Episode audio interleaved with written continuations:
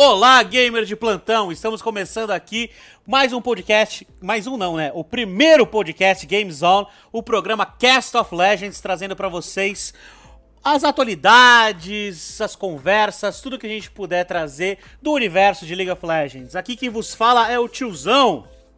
E aqui quem vos fala é o Penta, sejam muito bem-vindos. É isso aí. E hoje a gente vai trazer, já no primeiro programa, o Patch Notes 11.9 que está entrando hoje na. Estamos gravando no dia 28 de abril, que é quando ele saiu o Patch Notes, né? Já está ativo no LoL. E aqui a gente vai comentar um pouco das nossas impressões, do que a gente é, traz sendo meros jogadores do ouro, mas as nossas impressões aqui sobre o, o Patch Notes, certo?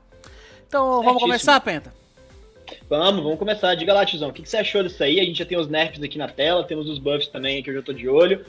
É, eu percebi que tiveram algumas atualizações interessantes, principalmente essa Morgana Jungle aqui, eu acho que vai ser legal a gente poder falar dessa parte também. Os buffs também eu gostei bastante, principalmente esse buff do set, que eu, achei que ele vai, eu acho que ele vai começar a aparecer mais também no cenário competitivo. Mas tem bastante coisa para falar, temos skins novas, as skins do Mundial saíram. Sim, sim, as skins da Dawn saíram. E também em função do MSI, já saiu a skin Conquistador desse ano, Jax Conquistador com direito à edição de prestígio. E eu quero deixar o meu adendo aqui, que eles deviam ter feito isso ano passado, porque eu queria o Nautilus Prestígio.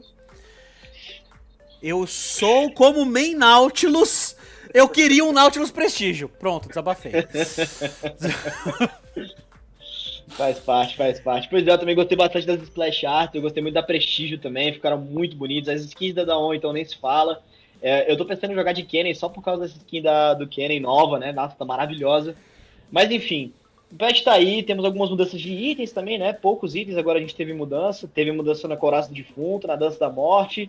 Tivemos também uma mudança no Tank. Gosto dessa mudança do Tank, que é um item que tá aparecendo muito, principalmente para os tanques no cenário competitivo, né? Volibear tá fazendo bastante, o Dir tá fazendo bastante. Então, assim, tem bastante assunto pra gente poder comentar hoje. Beleza, então vamos começar com os campeões. Vamos colocar aqui na ordem que vier do, do Pet Notes e vamos trabalhando aqui. Começando pela Diana, que a Diana, para quem não notou, ganhou buffs no patch passado, no 11.8, para poder ser usada na selva. Só que exatamente como acontece muitas vezes quando você tira um campeão de uma rota, Riot, quando tira um campeão de uma rota e coloca na outra, o que, que acontece? Ele o toma bicho... nerf no próximo patch. É, ficou um demônio. Fica uma desgraça de aguentar e aí não dá para trabalhar. não dá para trabalhar. Por isso que eles nerfaram. Só que assim, pra mim, eu não sou jogador de Diana, eu sou suporte. Então, eu não posso afirmar o quão significativo é esse nerf que ela tomou.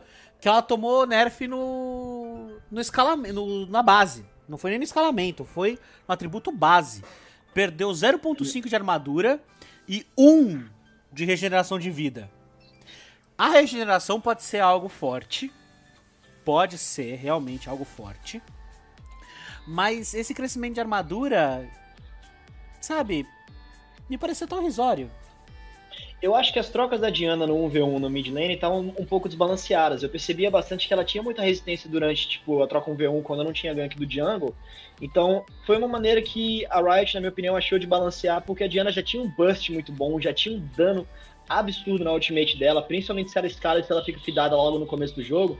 Então eu achei um, um, um nerf interessante, assim. Você tirou um pouco de armadura, tirou um pouco de, de vida, mas não foi aquele nerf de Samira, entendeu? Porque acho que assim, o maior nerf que eu já vi na minha vida foi o nerf da Samira, tadinha. Quebraram as pernas dela, sacou? As duas! Quebraram as duas, pelo amor de Deus, velho. Não foi um nerf a la Samira, mas foi um nerf interessante, porque eu acho que deu uma balanceada boa nela, principalmente para trocas com campeões que tem muito dano explosivo, né? Fizz, Talon eu acho que deu uma balanceada legal. Mas o que eu gostei também foi o, foi o nerf na passiva, né? Ela tinha muita velocidade de ataque que escalava também, mas esse nerf da passiva diminuindo só um pouquinho na porcentagem do começo, de 20 passou para 15. Eu achei que foi um buff bom, um nerf bom, quer dizer.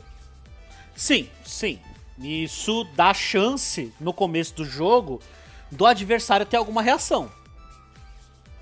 Porque assim. Sim, eu concordo. No 11.8 a gente também trouxe, teve os buffs na LeBlanc, não teve? Teve buff na LeBlanc. Então. E se eu não me engano, teve buff no Fizz também, tem que conferir isso. É, 11.8 tá me escapando da memória. Mas na LeBlanc, se você vê, ela já era um assassino de burst. Ganhou buff, ela chega, ela cola no adversário, é uma bomba. Mesma coisa que você tacar uns zigs com três rabadon. Ele taca a primeira bomba, BUM! Uhum. Eu abri o 11.8 aqui, não teve, ban não teve buff no Fizz não, teve ban no Vladimir e na Cassiopeia, que são dois campeões mid laners também, que se escalar tem bastante dano explosivo, principalmente o Vladimir. É, que nesse patch notes também tomou um nerf. Pra falar, olha, fizemos caquinha, vamos voltar aqui, né? pois é, realmente. Então, assim, minha, meu panorama geral da Diana foi que eu gostei. Foi um, um, um, nerf que, assim, não foi muita coisa, mas provavelmente vai, deve fazer alguma diferença durante as trocas 1v1.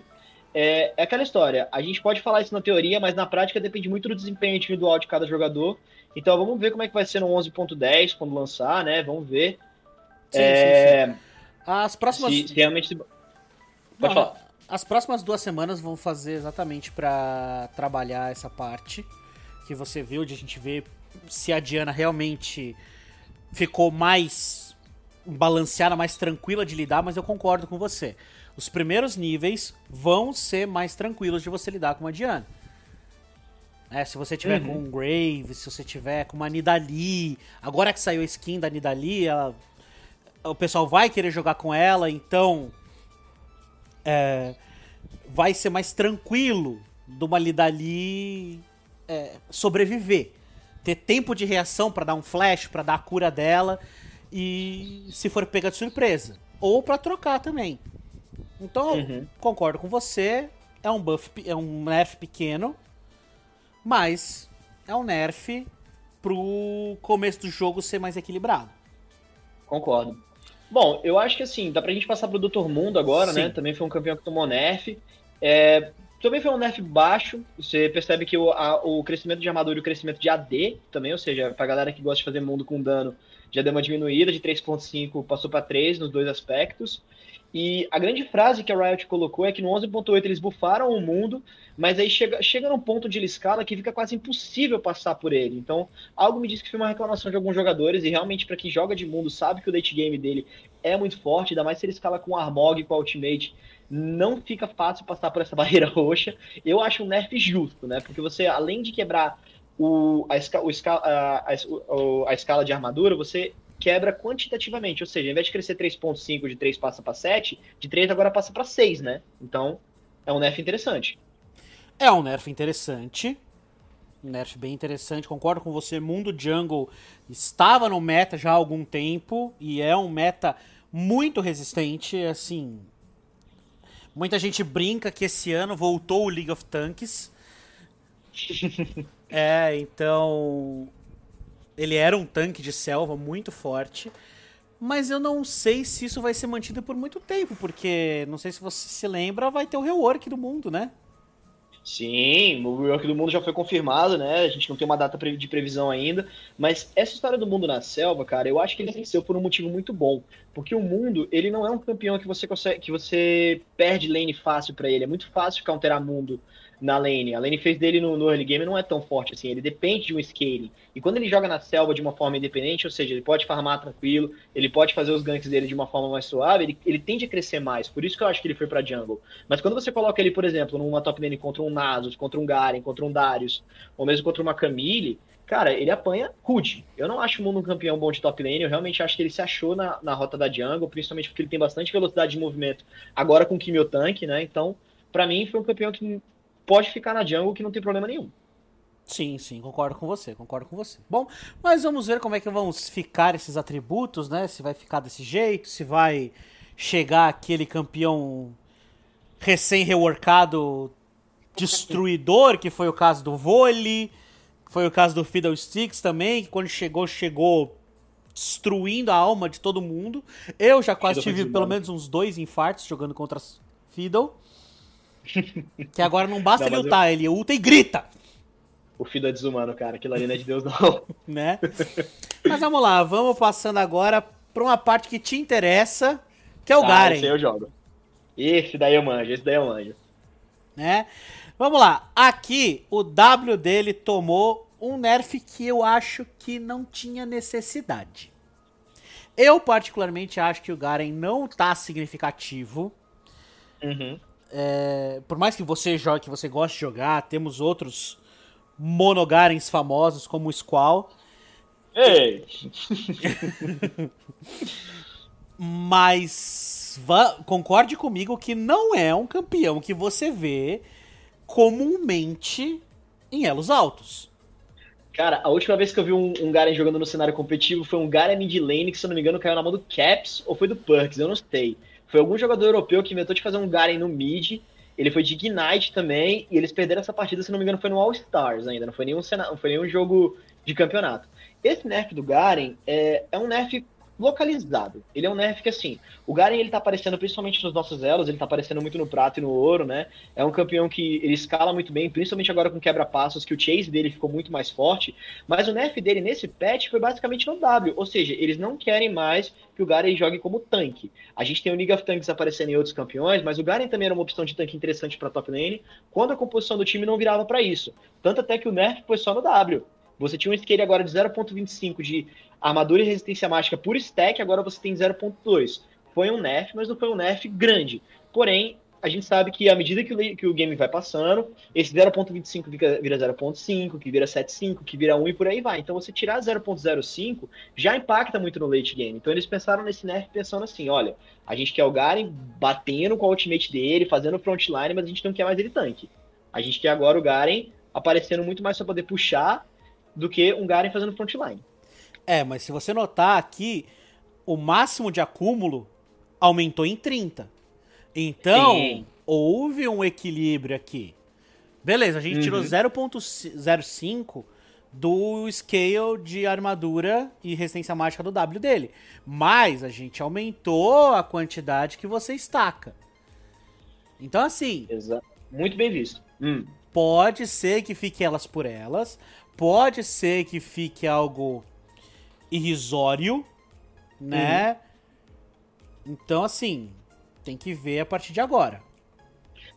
É, pode ser interessante também, né? Mas assim, depende muito do late game. E parando pra poder fazer uma conta rápida aqui, se a gente tem esse nerf no tempo de stack, mas aumenta o stack máximo, na minha opinião, não considero nem como nerf, né? Podia ser só como rebalance ou uma categoria nova. porque, Ah, um assim, balanceamento, um no- balanceamento. Exatamente, mexeu no balanceamento. Então, não vejo grandes, grandes mudanças no Garen.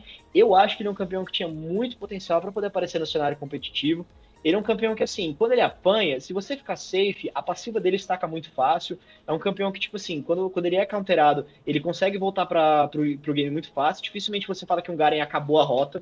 Eu, geralmente, quando jogo de Garen apanho, eu volto sem mais problemas, sem, muito, sem muitos problemas. Se eu farmar safe, aproveitar minha passiva, é isso aí. Mas, Tá aí o nerf do Garen no 11.9, eu acho que não foi tanta coisa assim não, tiozão. É, eu também não vou considerar um nerf, vou considerar um balanceamento, né? E também foi uma skill que vou dizer que é a menos usada, né? Uhum. Que é a skill do desespero, que eu chamo quando eu jogo de Garen. Eu só aperto W quando tem dois, três em cima de mim e eu preciso do escudo. Mas, então assim, é um balanceamento. Então não tem muito É, o um que falar. Uhum. Não tem muito o que falar, é um balanceamento básico, né? Eu acho que, enfim, não tem, muito, não tem muitos comentários acima não. Mas agora o de baixo, que é o Gragas, esse aí a gente pode falar, porque o Gragas ele começou a aparecer e agora na top lane no cenário competitivo, né? A gente tinha o Gragas basicamente na jungle, mas agora ele tá vindo pro top. Sim, top e suporte. Lembre-se que ele foi usado como suporte, se eu não me engano, no Mundial do ano passado. E tivemos episódios de Graga suporte nos últimos splits do LoL. Lembrando a vocês que jogam de ADC, honrem os seus suportes, tá? Sempre. Mas enfim, tiozão, a gente teve o nerf do Gragas, né? Foi basicamente no E. O dano de base dele é, deu uma diminuída. Deu uma. Deixa eu ver aqui, desculpa. Deu uma diminuída. Principalmente no, no segundo stack, né? No segundo dano de base. De 130 passou para 125 e de 180 passou para 170. Mas o, o dano de base inicial e final manteve isso mesmo. não, não manteve. Ele começam mesmo com 80, mas no final, aqui antes, era 280. E caiu pra 260. Ah, ele foi perdendo 260. 5 por nível. Hum, Então, assim- Verdade, porque o tracinho parecia que é um 8. Não, tranquilo. É, A questão aqui é. Aquele combo fofo, o famoso combo fofo do Gragolândia, não vai ficar mais tão poderoso assim. Porque. Combo fofo. Porque dava pra. o- Quando você pegava um Gragas Full AP e você conseguia fazer esse tipo de combo, que é deixar o barril atrás, estacando, aí você vai com a barrigada ult e joga no barril. Isso zerava um, um ADC. Isso dava, dava IK num ADC tranquilo. Agora, com isso, você já não dá mais o IK. Você já não tem mais a força pra dar o IK. Então é aquela coisa pro cara conseguir se safar depois e tentar fugir. É, aquela história, o Ikali não fica mais uma coisa tão é, visível quando a gente tinha esse combo, né? Foi um, nerf, foi um nerf interessante, porque a gente sabe o estrago que um Gragas AP faz. Eu, particularmente, acho um campeão muito broken, porque Gragas AP Jungle e Top também tá funcionando bastante. Eu não gosto tanto do Gragas Tank. Né? Ele tem um escape só na barricada, mas se você pega ele, ele não consegue segurar tantas pontas sendo tanque. Eu gosto muito mais dele como AP. Mas assim, é aquela história, depende sempre de cada jogador. Você tem uma diminuição no dano, mas se o Gragas ele conseguir esnobalar no começo do jogo, cara, a DC pode correr porque o Gragas vai atrás de você. Sim, se tá em Snowball, não adianta nerfar, que é aquele situacional. É aquela partida onde ele Exatamente. Tá gigantesco. Que ele tá 3, 4, 5 níveis à frente de você, com um item e meio na frente. Aí não existe nerf. Mas, no Uhum. equilíbrio, isso aí já dá uma. Pode ser aquele negócio de não chegou a matar o campeão. Pô, perder 20 no último nível não chegou a matar. Mas, né. Vai tirar ele de algumas situações. Eu acho que com esse nerf, capaz dele sair do suporte. Pode ter sido um, um balance interessante mesmo. Eu acho que ele não deve aparecer tanto quanto suporte. Ele já não aparecia tanto quanto ele aparecia no top na jungle. Ele, aparecia, ele porventura apareceu algumas vezes no CBLOL, por exemplo, né, na mão do Redbert. Acho que o Redbert fez um suporte de Gragas uma vez e deu super certo. Mas eu acho que ele tem de aparecer mais agora com esse nerf é, no top e na jungle mesmo. É, bom, dos meus comentários de Gragas, eu acho que foi basicamente isso. Qualquer coisa a gente já pode passar pro Ekarim, que esse aqui tem coisa pra falar. Esse tem bastante coisa. Esse tá, tá interessante. É um campeão que está muito forte, está presente em competitivo, né? E, assim, pelo que eu tô vendo aqui, deram, deram um trabalho interessante nele. Vamos lá, começando aqui, que ele perdeu 4 de armadura e aumentou o scale de armadura pra, de 4 foi pra 4.25. Então, eu posso dizer que isso aqui ficou naquela. Ficou metza metza. Elas por elas, né? Vai depender da execução de cada jogador realmente. Você aumenta o, o, o- a taxa de stack, mas você diminui o stack máximo. Então, assim, vai depender da qualidade do jogador, pro clear jungle dele, pros ganks, vai depender do que ele sabe fazer dentro do, do Ekarim e dentro da jungle. Então, assim, é um campeão que já era bastante tanque também, agora tirou um pouco mais de tanque, ou seja, virou um campeão que vai depender agora de, de ganks rápidos, vai depender também de execução. Eu gosto muito desse nerf, porque assim, ele chegar no, no Power Spike de, de tanque é muito interessante pra late game, né? Quanto mais rápido ele chega, melhor fica. Sim, sim. E faz tempo que eu não vejo ele tanque. Eu vejo ele como off-tank, mas como tanque, tanque mesmo, tem- é raríssimo você ver. E assim, isso vai evitar os invades de primeiro nível. Os Uhum. invades de começo de jogo. Que o Ekarim era muito forte nesse tipo de invade, agora vai dar uma segurada. E uma Uhum. coisa que eu achei interessante aqui, que eu tô lendo agora, é o Q. Que o Q, ele Hum. perdeu amplificação, né? É, pelos acúmulos dele, amplificação de dano do Q dele. Sendo que caiu de 5% para 2%, isso é bastante. Só que Mas de 3% aí é bastante coisa mesmo. Hum. ele vai ganhar 1% para cada 33 de, de AD adicional. Hum. Ou seja, ele tem o AD adicional da passiva, da velocidade, Então, para uhum. cada 33 que ele ganha, aumenta isso em 1%. Ou seja, o que parado vai estar tá fraco, mas o que correndo vai estar tá atropelando. O que significa dizer que talvez ele tenda a aparecer agora sem o flash dele, aparecendo muito de, de Ghost agora, né? Justamente para poder fazer um gank muito mais forte. E Ekarim é aquela história, cara. Eu acho que Ekarim de flash funciona, funciona. Mas o flash não faz tanta falta para ele assim, a menos que ele entre numa TF errada, a menos que ele tenta cometer algum erro. Eu gosto mais do Ekarim de Ghost mesmo, que serve tanto para fugir quanto para atacar. Sim, sim. Ekarim, para mim, eu tenho a mesma filosofia do Chaco. Chaco, hum. não, Chaco não vai de flash. Chaco não precisa de flash. Chaco não precisa de flash. E. Assim, tendo ult, tendo E, a não ser que ele tomou um controle de grupo gigantesco, o Ekarim se safa tranquilo. Com, completamente, exatamente. Então, assim, de repente fazer. Começar, já que ele vai ter um stack de AD, um item interessante dependendo da comp do time adversário, principalmente agora que ele vai ter um, um counter muito interessante que é a Morgana na jungle, se ela conseguir acertar a ligação, ele vai tomar bastante dano, é começar a buildar a cimitarra, fazer uma bandana de mercúrio também, vai ser, vão começar a ser itens interessantes na mão desse carinho. Tanto dando bastante dano tanque para ele, para resistência mágica, quanto dano AD, se ele de repente optar por uma cimitarra. Sim. Concordo, concordo, concordo. E ó, eu tô lendo aqui, vamos pular o W por enquanto, vamos direto no E, porque o E junto com o Q, que é isso que hum. eu falei. Ó, ele hum. perdeu 45 de dano base mínimo com o E e perdeu 90 de dano base máximo na no último nível do E. Isso Sim. é um nerf. Ou seja, de 310 passou para 220 de dano máximo. Já é um campeão que perde muito do seu potencial de late game.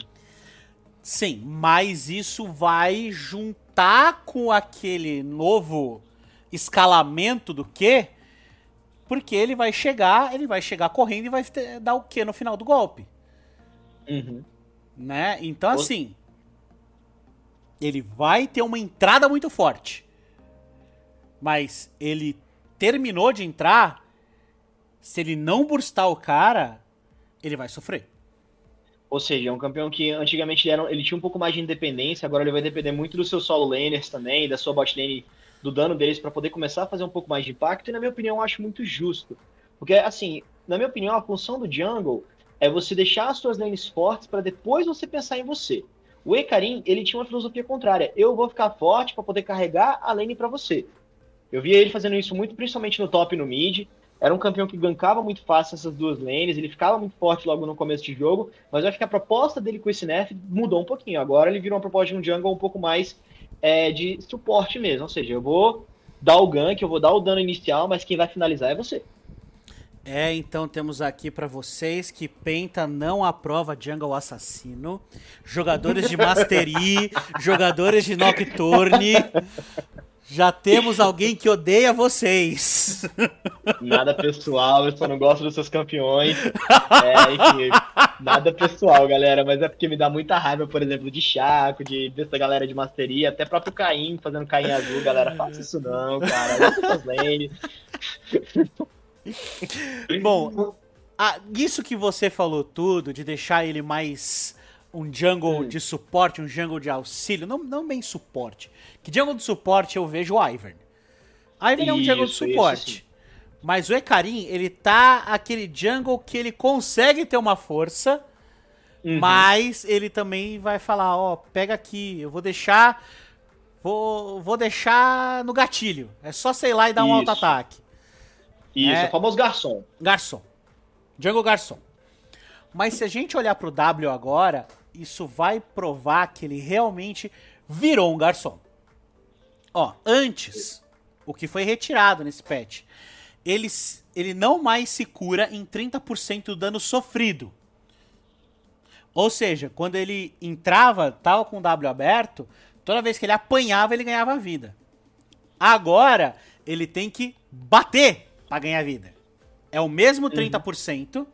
Com o escalamento de mais 1% para cada 40 de AD é, adicional, certo? E uhum. também ele ganha em essa cura, ela cai para 15 15%. Cai pela metade E uhum. metade mesmo, porque é 15% natural e 1% para 80 de AD adicional. Fazendo a proporção dar certinho. Quando é um aliado que causa esse dano. Uhum. O que significa dizer que ele precisa entrar primeiro para poder causar o dano, para poder se dar o rio, para ele ter o sustain durante o gank, mas quem vai finalizar no final vai ser o aliado. Ou seja, porque se o aliado entrar antes, a cura dele é menor. Não só isso, mas é, pra teamfight, quando a teamfight estiver acontecendo, ele ia. Se isso aqui não fosse diminuído, se fosse os mesmos 30%, nossa, ia ter um segundo mundo ali. Um segundo mundo ultado no meio da TF. Porque ele ia curar uhum. absurdos. Então, assim, é por aliado. Ó, nota que é por aliado. Ou seja, na TF ele vai continuar curando muito, porque você quatro aliados ativando esses 15%. Quatro aliados ativando esses 15%. Cara, vai ser bastante coisa. Eu tô tentando filosofar aqui como é que vai ser o Icarim entrando na TF, porque assim, parando pra pensar nesse W aqui agora, eu vejo o Icarim muito sendo um campeão de iniciação também, né? Sim. Ou seja, você ou seja, já, ele já era um campeão de iniciação, mas você não precisava, não precisava necessariamente ser o primeiro. Eu acho que a, a ultimate dele podia ser muito estratégica também para o meio de TF, meio para o final de TF. Mas agora com esse, com esse W, de repente focar ele, ok, você vai ser o iniciador, você vai ser o short caller, eu acho mais plausível. Sim. Agora ele virou iniciação, iniciação. Ainda dá para guardar a ult, dependendo de como tiver a TF. Ele inicia com E, fica no meio do pessoal e quando tiver aquele ADC fugindo, tiver aquele aquela soraca muito atrás, uhum. aí ele vai ulta e joga pro meio da TF. Então dá ainda para ele fazer essa esse engage em dois tempos, por assim dizer. Uhum. Mas ele vai estar tá muito mais próximo de um engage de um tempo, em vez de ser um engage de dois tempos. Uhum. Com certeza. E agora nós vamos aqui para. Você tem mais alguma coisa a falar sobre o Ekarim? Eu acho, que eu, eu acho que eu já abordei bastante coisa também, é porque quando a gente fala de nerfs e buffs, é, é muito interessante fazer uma análise teórica, mas a, a prática, para quem joga League of Legends, sabe que é um jogo extremamente complexo, é um jogo que depende muito da criatividade, da habilidade de cada jogador. A gente faz uma análise aqui, mas na minha opinião, a gente precisa ver isso acontecendo em gameplays. A gente vai ter agora o, o MSI começando agora dia 5, é dia 5 que começa, né, Tizão? 6. Dia 6 agora a gente vai ter o MSI começando, então eu acho que essas execuções, vamos ver se o Karim vai aparecer muito na mão desses jogadores. Eu acho que o 11.9 ele já vai estar tá valendo para o Mundial também. Então, vamos ver como é que vai ser. Mas assim, do Ecarim eu acho que eu já abordei os meus comentários. Eu acho que a gente já consegue passar para o Heimer. O Heimer aqui. Eu não sei se ele merecia esse nerf. Por menor que fosse, eu não sei se ele merecia, porque ele já é um campeão que não tá no meta faz um tempo. É verdade. Né? Isso é única, verdade. A única pessoa que eu conheço que joga de Heimer nos dias de hoje, assim, constantemente, é o Grátis. Você sabe de mais alguém? Cara, eu já vi, eu já vi o Jukes trazendo também algumas vezes, é, mas tem tempo que não aparece. Eu já vi, eu já vi o, o Heimer também na mão do Saci uma vez. Mas assim, eu olhando agora o, a imagem do, do patch 11.9, a gente percebe que os nerfs eles também eles são muito direcionados, os nerfs principalmente, eles são direcionados para os elos, né? Então, quando a gente falou do Graga, do Mundus e da, e da Diana, é um nerf mais focado para elos tipo prata ouro. O Ekarim, ele já é um elo um pouco mais alto, do Dima 2 até, até o desafiante. O Heimerdinger não tem essa, essa chave de, de, de nerf. Então, assim, também achei que foi um nerf meio fora de mão. Não é um campeão que tá aparecendo muito, muito. Acho que foi um nerf, assim, que provavelmente recebeu algumas reclamações poucas. Mas, assim, não sei se, se vai fazer muita diferença, pelo menos pro cenário competitivo e nem pros elos onde ele tá aparecendo. Nenhuma diferença, nenhuma diferença.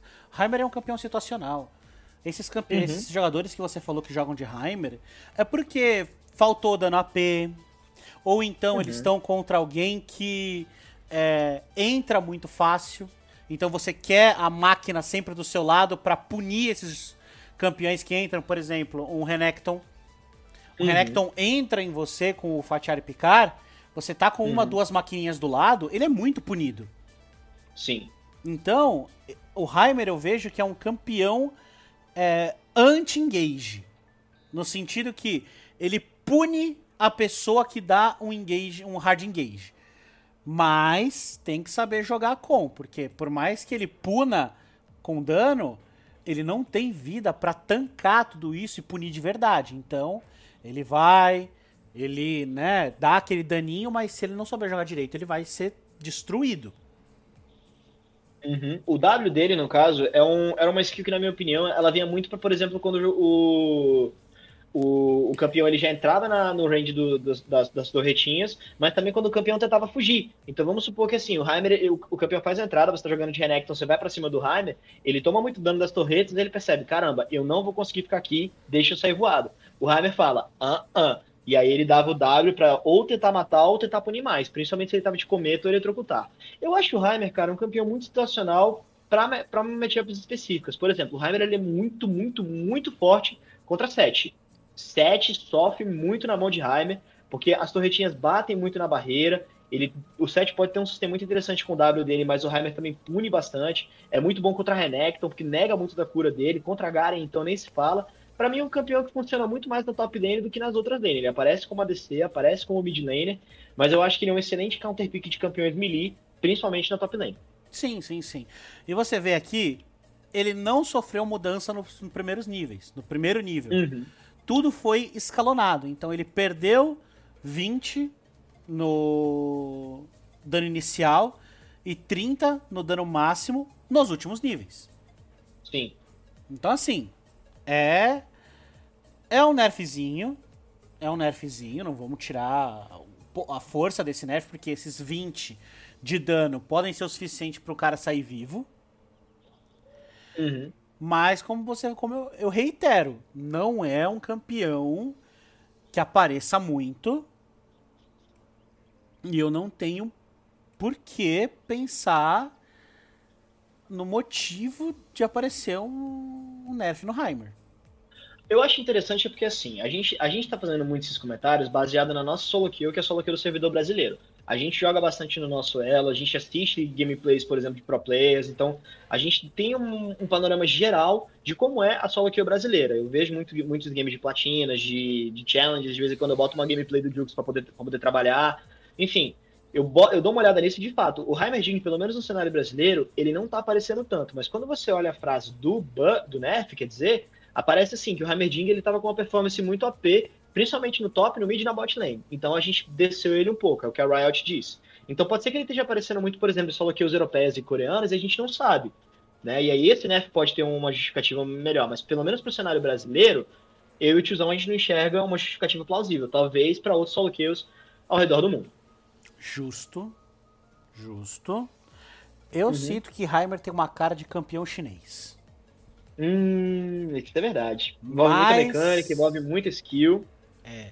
Tem, tem, tem, tem um je ne sais quoi de, de chinês aí. je ne sais quoi. É. Agora, agora a gente vai pro próximo. Pra Jinx. Jinx. Que ela tá muito forte no Wild Rift. Ela é tipo um carrasco no Wild Rift. Mostrou-se um carrasco também no CBLOL que Menino BRTT garantiu a vaga da PEN com, uma, acho que duas Jinx, não foi? Duas ou três Pai tá jogando com ela, viu? Pai tá não. tá jogando com ela, foram três Jinx. Foram três Jinx. Então, é um campeão que tá vindo e acho que também vai ser disputado no, MS, é, no MSI agora, da Islândia. Uhum. Né? E o que, que eles fizeram? Tava com um bugzinho e eles arrumaram. Né? Ó, Deixa eu ler aqui hum. para vocês. Caiu de 200 para 175. O dano ao alvo primário não foi alterado e continua sendo 175. Então é só na dispersão, que antes estava bugado. Que tá Sim. quando explodia o que tava dando mais dano do que quando batia. E os jogadores estavam tirando muita vantagem disso. Por isso que ela tava tão forte né? Então, agora deu essa corrigidinha. Ela vai continuar como Hyper Carry? Vai continuar como Hyper Carry. Mas agora eu acho que o farm dela não vai ser mais tão avassalador. Clear Wave dela deu uma diminuída, de fato. Então, assim, A, a Jinx é um campeão que começou a ganhar bastante espaço, porque assim, eu acho que a galera subestimou muito ela, principalmente no, no início de 2020. Era um campeão que eu sempre falava, cara, Jinx é um hyper carry, Jinx se escalar é bom, mas ela dependia muito de fazer um early game, um mid game que não seja exatamente seja fidada, mas que ela tenha pelo menos uma vantagem de lane para ela poder escalar legal. Ela começou a aparecer agora porque ela tomou alguns buffs em pets passados que os jogadores falaram, ok, agora ficou mais fácil de crescer com Jinx. Mas ela tinha uma vantagem muito boa, que era o clear wave dela, pelo menos entre os ADCs, era muito bom. Então foi exatamente o que você falou, tiozão. Esse Q, ele é muito, muito mais focado não só no dano que ela vai dar na TF, mas também na hora de fazer o clear wave, porque a gente sabe que o ADC fazer o clear wave rápido é muito bom. Sim, vídeo Twitch, que ganhou o buff Twitch. do no veneno, no AP, e agora rato AP farma como se fosse nada. Eu quero muito ver o pai jogando de rato AP, cara. Se o, se o TT trouxer um tweet AP na bot lane, nossa, eu vou ficar muito feliz. Eu acho mais fácil ele trazer o Draven dele do que ele trazer o rato.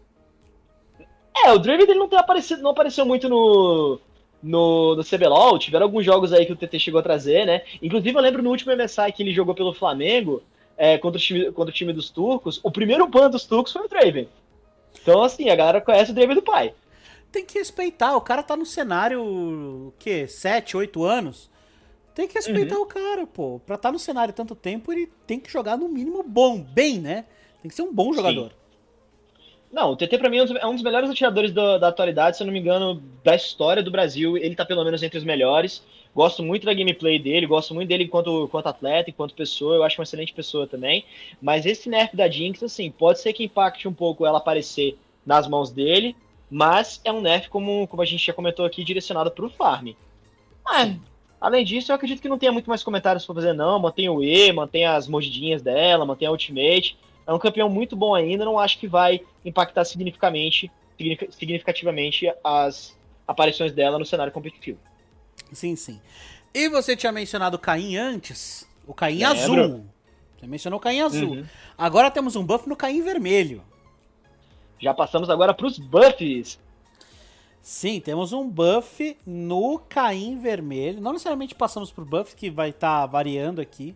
Mas temos o buff no, ah, Caim, no Caim vermelho. Que no seguinte, o Q do Caim vermelho tá dando 10% do modificador de dano a mais de AD. Ele tava dando 55, uhum. agora tá dando 65. Ou seja... 10% a mais. Tá é, é aquele corte que vai vir rasgando. Quando vier o Darkin vermelho vir te dar aquela ceifada, vai doer bem mais. Uhum. E acho que para os jogadores de Caim é aquela história. O, a galera geralmente faz Caim azul quando, quando tá faltando dano no time, e a galera faz Caim vermelho quando tá faltando tanque. Mas o que a Riot coloca nos comentários, você pontuou, é o seguinte: o azul tava aparecendo muito mais que o vermelho. E não é assim a gente não pode ter um favoritismo. Então vamos dar um pouco de espaço pro vermelho também, porque ele, tá, ele precisa aparecer mais. Sim, depois que vier, veio com aquela é, build roxa, que o pessoal chamava, hum. que era a runa de vermelho com a build do, no azul. Hum. Né, vinha as runas e uns itens do vermelho no azul, ele tava destruindo. E também tinha também o Bluizer. Não sei se você já ouviu falar que o Kay já mencionou, sim. o Bluizer. Então, é, o azul tava destruindo, mesmo num time que precisava de tanque, ele tava destruindo os tanques. Então, sim, é uma build bastante interessante. Com o Q, esse Q mudado aí, pode ser que um vermelho apareça um pouco mais. Mas eu não acho que vai ser isso. Não vai ser isso que vai fazer o vermelho voltar a aparecer uhum. de forma mais equilibrada. Vai quando tiver Caim, 80% das vezes você pode falar, vai ser azul. É, eu consegui chegar às duas zonas principais do Caim, sendo o Conquistador pro vermelho e a Colheita Sombria pro azul, né? Colheita Sombria a gente sabe que é, aquele dano capirótico, né? Que dá um Q, metade da vida vai embora. E o Conquistador é aquela história também. Você tem um rio absurdo, principalmente na mão de campeões off-tank como o Seth Garen das mãos do Caim Vermelho ficou bastante interessante. Agora, eu gosto da proposta da build roxa de você colocar o Conquistador na mão do azul. É uma cura absurda, ele ataca muito rápido, e é uma build que, na minha opinião, das de Caim, se eu fosse jogar de Caim, seria com essa. Sim. Seria com essa, eu gosto, muito, eu gosto muito dessa proposta, mas, de fato, é um buff que ele é direcionado muito mais pro vermelho, justamente porque eles querem que o vermelho ganhe mais espaço, que o vermelho apareça mais, que, é que é um tipo de cair, na minha opinião, também bem versátil, dependendo da sua composição. Sim, sim, sim. Concordo com você, concordo. E vamos aqui para o Kindred. Vamos para a nossa querida, para os Kindred, né? Tenho que falar direito, peço perdão aos main Kindred. Mas agora é os Kindred, porque é, do, é um que virou dois, não é? Uhum. Então, o que aconteceu aqui? Baixaram o cooldown do Q e aumentaram o dano do Q. Porque o bichinho tava magro. A ovelha tava magrinha. O lobinho tava sem dente. né? Então, aumentaram aqui a o dano do que diminuíram o tempo de recarga. Então, assim, quando mexe no tempo de recarga, eu fico com frio no, na espinha. Que o negócio assim tirou um segundo, um segundo. Para muita gente isso não é, é. nada. Para quem sabe jogar de alto nível, faz uma diferença fenomenal. Gritante, gritante, gritante, gritante, gritante. Faz uma diferença fenomenal. Eu gosto do Kindred porque, assim, eu acho que é um, é um campeão que você precisa de muita noção de jungle para jogar. É um campeão que, assim, quando você tá na jungle e você fala, eu quero de fato aprender a jogar na jungle, pega os Kindred. Porque os Kindred você depende muito do invade, você depende muito de saber a hora certa de pular, de saber a hora certa de jogar as flechas. E era um campeão que era muito counterável, porque não é todo mundo que sabe fazer um invade decente. Então, quando ela colocava a marca na jungle adversária, ela tomava. Ela tomava é, por exemplo, você vai dar um. Você marca, você marca o Gromp, você tá jogando no lado vermelho. Você marca o Gromp no lado azul, você vai lá fazer o roubo do Gromp pra poder pegar sua marca.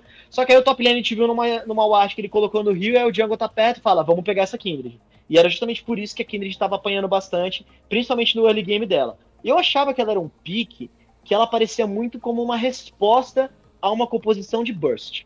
Ou seja, vamos pegar os Kindred para a gente poder ter uma ult interessante na TF para poder segurar é, mais fácil. Vamos botar nosso time todo mundo no círculozinho dela e a gente consegue durar mais tempo. Isso para mim era a proposta do Kindred. Claro que para quem joga de Kindred há outras propostas, mas para mim era isso. Gosto muito desse buff, gosto muito dessa ideia do cooldown também de diminuir. Buff de cooldown é sempre muito bom.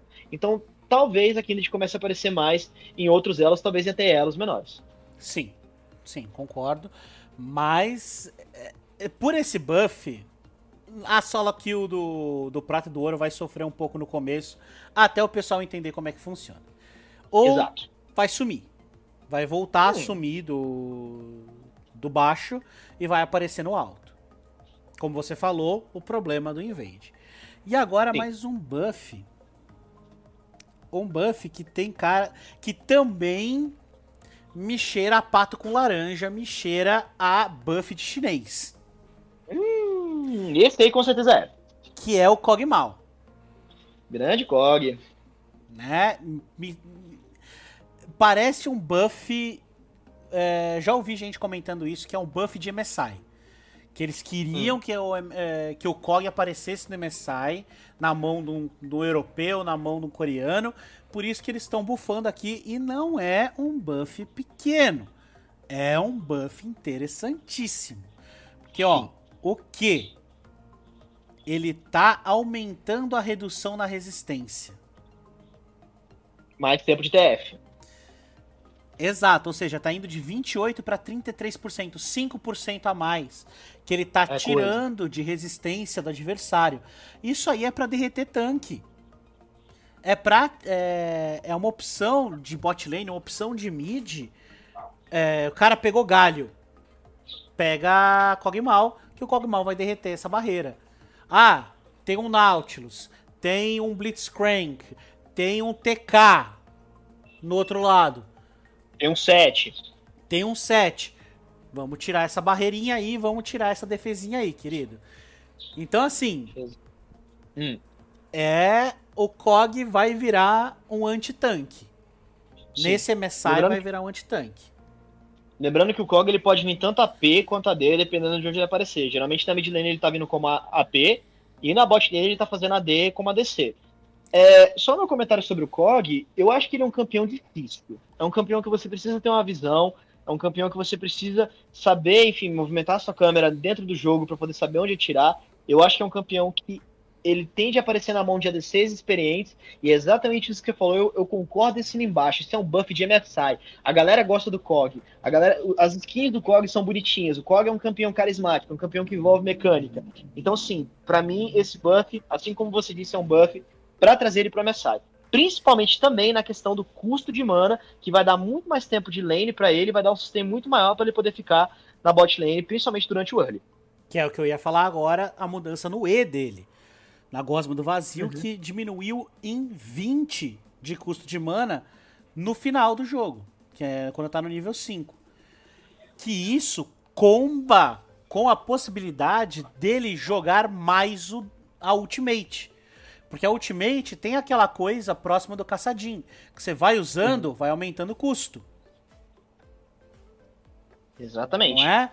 Então, você reduzindo o custo de mana de uma skill que ajuda você a soltar ult, dá a chance de você dar aquele um tiro a mais que vai matar o cidadão. Uhum. Vai ser aquele que é outra, então toma. Né? E também eu vou discordar em você em um ponto, porque hum. dados os últimos buffs que foram no Kog'Maw, o Kog'Maw AD tá praticamente desaparecido. A, hum. Mesmo na bot lane, com o escalamento de AP que teve de, os buffs na ult, no W, se eu não me engano. Eu, na ult eu tenho certeza, no W é o que eu não me lembro. Hum. O, o COG AP tá, só tá aparecendo o COG AP. Se aparecer hum. um COG, ele é AP. Por causa do, do scale de AP da Ultimate. Ele tá, dando, ele tá dando muito mais dano. Então o COG AD, ele não é mais aquela metralhadora que ele era no em 2014 2014 eu não sei, mas tipo 2015, 2016, que ele tinha aquela metralhadora. Uhum. Ele já não dá mais aquele dano AD. Agora é a Ultimate que faz estrago. É a Ultimate uhum. que vai lá e dá dano. Então é por isso que eles estão tirando mana, para você aproveitar ainda mais do aumento de AP da ult. Uhum. Então assim. Pô, interessante isso, hein? Eu não é, sabia dessa não. É. O Kog, pra mim, ele não aparece no bot. Pode aparecer no bot com o próximo campeão que a gente vai falar. Que uhum. eu tô uhum. com uma raiva até agora disso. É, mas o Kog, o Kog virou um campeão do mid. O Kog Sim. virou um campeão que tá sozinho ali, tranquilo. Mas quando ele tá junto, ele tá mais forte. Que é o que a gente vai falar agora da Lulu. Que é um suporte que tem uma sinergia absurda com o Kog'Maw. Eu acho que é uma botlane fortíssima Lulu Kog. Sim, mas eu, como tanque, eu, como suporte de engage, eu tenho ódio dessa Yordle. Eu tenho mais absoluto ódio. Quando eu ouço aquela risadinha, eu tenho vontade de rasgar a minha alma. Aquela risadinha é osso mesmo. Não, pelo amor de Deus. Olha o que aconteceu aqui. Ela, ela ganhou tempo de recarga no W. Agora tá um segundo mais rápido. E bufaram é a velocidade que ela dá no começo do jogo. Ou seja, vai fazer o cara correr mais rápido e ela vai te transformar em bichinho mais vezes. Vai deixar o cara rápido e você vai ficar felpudo mais vezes. Olha, é um buff também muito bom. Eu acho que pelo menos para mão de ADCs que dependem muito de uma passiva, por exemplo, Vayne e Kai'Sa, vai ter um suporte que vai aparecer bastante. Kai'Sa com velocidade de ataque, Vayne com velocidade de ataque aumentada, eu acho que vai ser bom, vai ser um excelente suporte para poder combar com esses dois campeões. Eu já não gostava de Lulu também, agora então. Ah, pelo amor de Deus, os últimos dois buffs que ela tomou foi tudo no quê? Assim, ela só tem. É, já é o terceiro pet que ela aparece e é buff. Tá assim, eu, eu, eu tô com raiva. Eu não tô puro. Eu não tô, eu não tô no meu centrado, eu tô com raiva. Olha, eu, eu já ouvi falar de um boato aí de que parece que a Lulu tava aparecendo na Jungle, né? Isso é uma lenda urbana que em solo aqui os coreanos ela tava fazendo Jungle. Eu Isso... acho que também foi um. Hum. Isso não foi uma, um devaneio coletivo, não. Isso foi uma pegadinha de 1 de abril do Keio. Pois é, cara. Então, assim, é uma lenda urbana, ok? Tu me deu, deu essa trollada, mas eu já vi aparecendo em algumas solo kills é, asiáticas por aí, assim, aparecendo mesmo, sabe? É, eu não sei se, se de fato a galera tava tratando isso como meta. Eu tô querendo dizer que esse buff talvez possa ser uma resposta para essa galera que de fato tava achando que a Lulu pudesse ir pra jungle, falando, galera, não, Lulu é suporte, Lulu é suporte, tamo aqui, ó, suporte. É, e de acordo com o robô, ela é top laner. O, robô, o, é um excelente jogador também, mas de, vez, mas de vez em quando eu não tenho paciência pra ele, não, cara. eu, eu acho um exímio de um top lane, eu acho, eu acho ele assim, se, se eu tivesse que colocar meu top 5, com certeza o robô tava nesse meio. Mas de vez em quando ele me vem com umas dessas que eu fico, não, robô, pá, pá, pá, pá, pá. Não. Eu, eu, eu, eu tô voltando pra top lane, eu realmente tô voltando pra jogar pra uma lane solo, eu gosto do top, sou apaixonado pela top lane. Mas de vez em quando eu não tenho paciência com o robô, não. Na hora que ele picou aquela Lulu top, eu falei, não, robô, você não vai fazer isso. E ele foi e fez. Cala a boca, penta, eu vou jogar com o Lulu top. Você fica quieto aí, tá bom. Uh, bom, agora falando em magos na jungle, temos aqui a Morgana. Esta daí eu quero falar. Puta merda, você vai ficar massa. Morgana, pra quem viu no último patch, ela tava dando um clear wave, full clear de todos os campos do lado dela em menos de 3 minutos. Isso significava o quê? Que ela conseguia limpar a selva dela inteira, chegar no tempo do aronguejo é, aparecer e já meter um gank. É muito forte. É muito forte. Um clear wave em 3 minutos é. Um clear wave full em 3 minutos é absurdo. Completamente absurdo. O Ecarim, que tem uns clear waves também bastante fortes, se eu não me engano, um amigo meu ele falou que o, o menor tempo de clear wave que ele fez com o Ecarim, e ele é um bom jungle, foi 3,5. Então imagina 3, 3 e 10, você fechar a sua jungle inteira e ir pro aronguejo. Porra, é, é absurdo. Então o que, que a Riot fez? Diminuiu em 15% o dano que ela tá dando em monstros fora de pitch, os monstros não épicos, né? Uhum. Então, assim, isso vai. Isso eu acho que foi um nerf interessante, um nerf uh, bem calculado. Vamos falar que é um nerf bem calculado, porque esses 15% são o suficiente para não matar a Morgana Jungle. Não vai matar. Isso não vai matar a Morgana Jungle. Sim. Mas de 3 e 10, talvez agora ela faça um clear completo em 3,5 né? Que é a média uhum. dos jungles, dos outros jungles, né? Em 3,5, 3,45. É, então, assim, ela agora virou um jungle normal. Antes ela tava aquele jungle estúpido com clear wave imbecil, mas agora ela foi pra níveis normais. Níveis toleráveis, exatamente. E você repara que o W, o, W dela foi o que tomou o nerf. Foi o W mesmo, mas ela não tomou nerf, por exemplo, no Q, não tomou nerf, por exemplo, no, no, escudo negro. Então realmente é o buff direcionado. A gente vai dar o W, porque vai jogar. O, o W dela, para quem joga de Morgana, sabe que pega os pits bonitinhos, joga nas Aquâminas, pega certinho em todas elas, joga no vermelho, pega certinho no vermelho, e por aí vai. Então, assim, talvez a galera venha com um tipo de clear wave, uma estratégia de clear wave que possa é, não sofrer tanto essa diminuição de tempo, mas realmente 15% de dano a menos vai pelo menos colocar de 15 a 20 segundos a mais para poder a Morgana, pra Morgana poder terminar a jungle dela. Sim. E falando em coisas que ficaram muito fortes no 11.8, aqui nós temos o próximo que tomou um nerf porque ele ficou imoral. Ele ficou simplesmente Ai. imoral que Esse é eu quero aprender a jogar. O Rumble. O Rumble. Esse aí eu vou aprender a jogar. O Rumble silenciado, né? O, o Rumble quando a barra fica vermelha. Pra quem não pegou o 11.8, agora ele estava melee. O Rumble silenciado virou vira melee. Estava com velocidade de ataque e dano adicional quando silenciado no ataque básico. Então ele virava metralhadora de soco. Piu, piu, piu, piu. Ele virava metralhadora de soco e o pessoal tava abusando demais disso. Eles deliberadamente deixavam no meio da TF você ficar no vermelho e, desse, e iam pra trocação franca. Pra porradaria sincera. E levava os caras. Então o que aconteceu aqui? Depois de superaquecido, diminuíram o, o scale base, que era tava de 10 para 50, de 5 para 40 e diminuíram em 5% o adicional de poder de habilidade que eles estavam dando nesse nessa trocação de soco. Então assim, né? Falamos, opa, deu ruim. Vamos tirar o pezinho da luva dele, né? Vamos, vamos tirar um uns vamos tirar um pouquinho da... vamos, tirar, vamos tirar um pouquinho da bateria também, né? Tá muito rapidinho. Vamos trocar, vamos trocar essas pilhas aqui, porque também tá, tá muito rápido. Não, a velocidade de ataque mantém. Mantém? Velocidade oh, de ataque mantém. Mas o que diminuiu foi o dano, ou seja, é, ele continua batendo rápido. Mas Ótimo. tá batendo com menos força.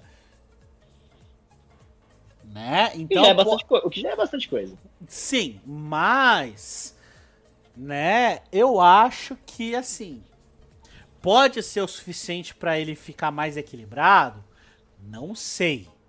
Eu sinto que esse nerf vai deixar ele um pouco menos forte, não vai deixar ele tranquilo, vai deixar ele menos forte, mas ele vai continuar quando acabar o, o quando ele superaquecer, ele vai continuar machucando e machucando bem. A que... Certeza. A questão vai ser que agora dá mais chance pro, pro cidadão fugir. Né? Dá pra. É, aquele soquinho que dava para finalizar, ele precisa de um a mais agora. Então. É, e, você consegue. E às vezes faz muita falta se o jogador consegue fugir, né? Hum. Sim, então isso está dando a chance, a possibilidade do adversário fugir. Mas na minha opinião, para quem sabe jogar bem de Rumble, essa mudança não vai ser quase nata. Vai ser, ah, tem que dar um auto-ataque a mais. Já sei o que fazer. Eu já vi um Rumble muito bom nas mãos do Crashiel. O Crashiel trouxe ele no CBLOL, se eu não me engano. Assim, conseguiu, conseguiu jogar bem, mas o ele, perdeu, ele perdeu a partida, né? Mas assim, é um campeão que eu acho que ele não aparece muito no Brasil. Ele tende a aparecer mais, por exemplo, em ligas europeias e norte-americanas. Mas, é, é o que você falou, para jogadores que são bons de Rumble, é um tapinha a mais. É, porque assim, se você perceber, o brasileiro, o estilo brasileiro é a, é a porradaria sincera. É os 10 minutos sem perder a amizade ali, no Rio.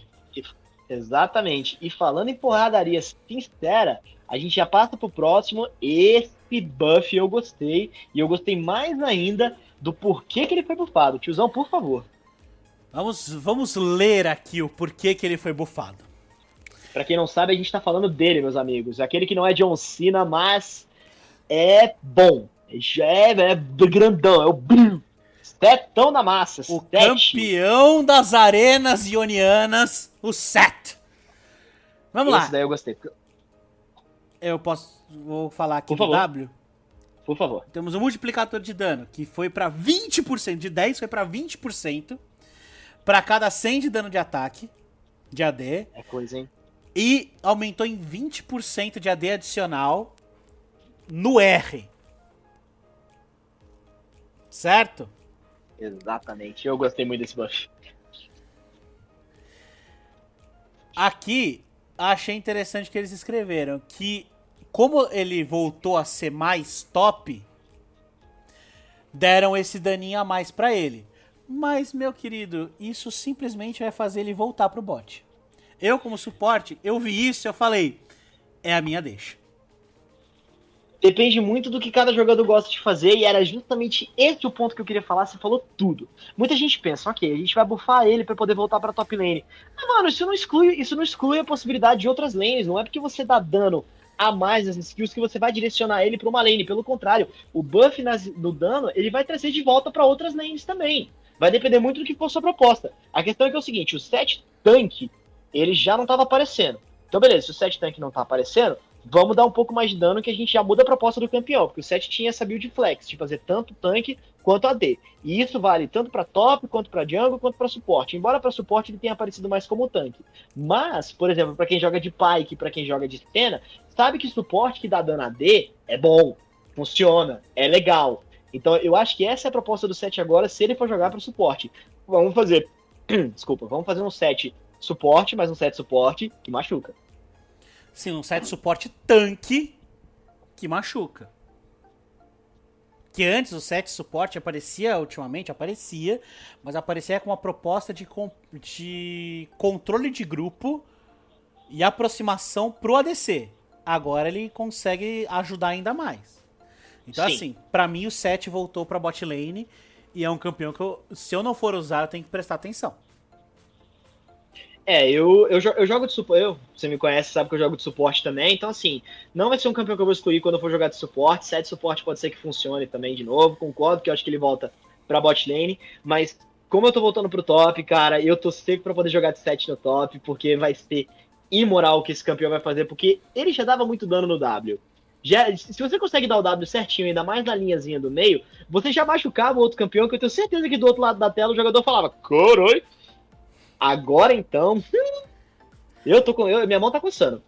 É, mas falando de escudinho, de campeão pro top, olha o próximo aqui. Ah, esse daí é o e... também que eu fiz comentários. Isso aqui eu acho que não foi um nerf, foi um buff. No Shen. Hum. Isso foi um buff no Shen e eu quero que as pessoas me provem o contrário. Por favor. Porque vamos lá. Mexeram na ult dele. Uhum. Mexeram na ult dele. Tiraram o quanto ele tá dando de escudo inicialmente. Que ele agora de 175 foi para 140 no mínimo. No máximo de 280 foi para 224, mas vamos falar do último nível, que de 525 foi para 500 e de 840 foi para 800. São nerfs poderosos? São nerfs poderosos, porque, pô, é o escudo do Shen. Só que eles não tiraram o escalamento de AP que ele tinha, não sei se vocês sabiam, mas ele escalava o escudo dele com AP. E eles hum. colocaram o escalamento em vida. Estamos falando de um campeão tanque um campeão que builda tanque e eles estão dando escalamento de vida no escudo da Ultimate. Ou seja, ele vai dar uma vida nova, ele vai dar uma segunda barra de vida, dependendo de quem ele ultar, certo? Só de uhum. escudo. Isso não é um nerf, isso é um buff eu acho que vai depender muito da composição. E a galera, eu, eu concordo com você que é, pra mim tá com mais cara de buff do que de nerf, mas como o, o escudo mínimo e o escudo máximo diminuíram em valores absolutos, porém você teve essa compensação em porcentagem, vai depender muito do que acontecer na prática. Se a porcentagem se, sobre, se sobressair ao valor absoluto, o que no fim das contas depende muito de itemização, depende muito de estágio do jogo, depende muito de muita coisa, a gente vai ter um buff. Mas se essa diferença não mudar muita coisa e no fim das contas o valor absoluto fizer mais diferença do que essa porcentagem, e aí a gente tem um nerf. Então vai depender do que acontecer na prática. Eu concordo com você. Pela maneira como você expôs, sim, tem muito mais cara de buff do que de nerf. Só você pensar, Shen faz Hidra Titânica, Shen faz o Armog. Ou seja, são itens que não necessariamente dão armadura, mas dão vida máxima adicional. Só o Armog, me corrija se eu estiver errado, ele dá 800 de vida. Não corrija, tá completamente certo. 800 de vida. 800 de vida. Vamos dar uma mexidinha aqui. 8, 8 é 1%, certo? 8 é 1%. Certo. 80 vezes é 3, 240. Ele vai dar 240 de escudo, não, 240?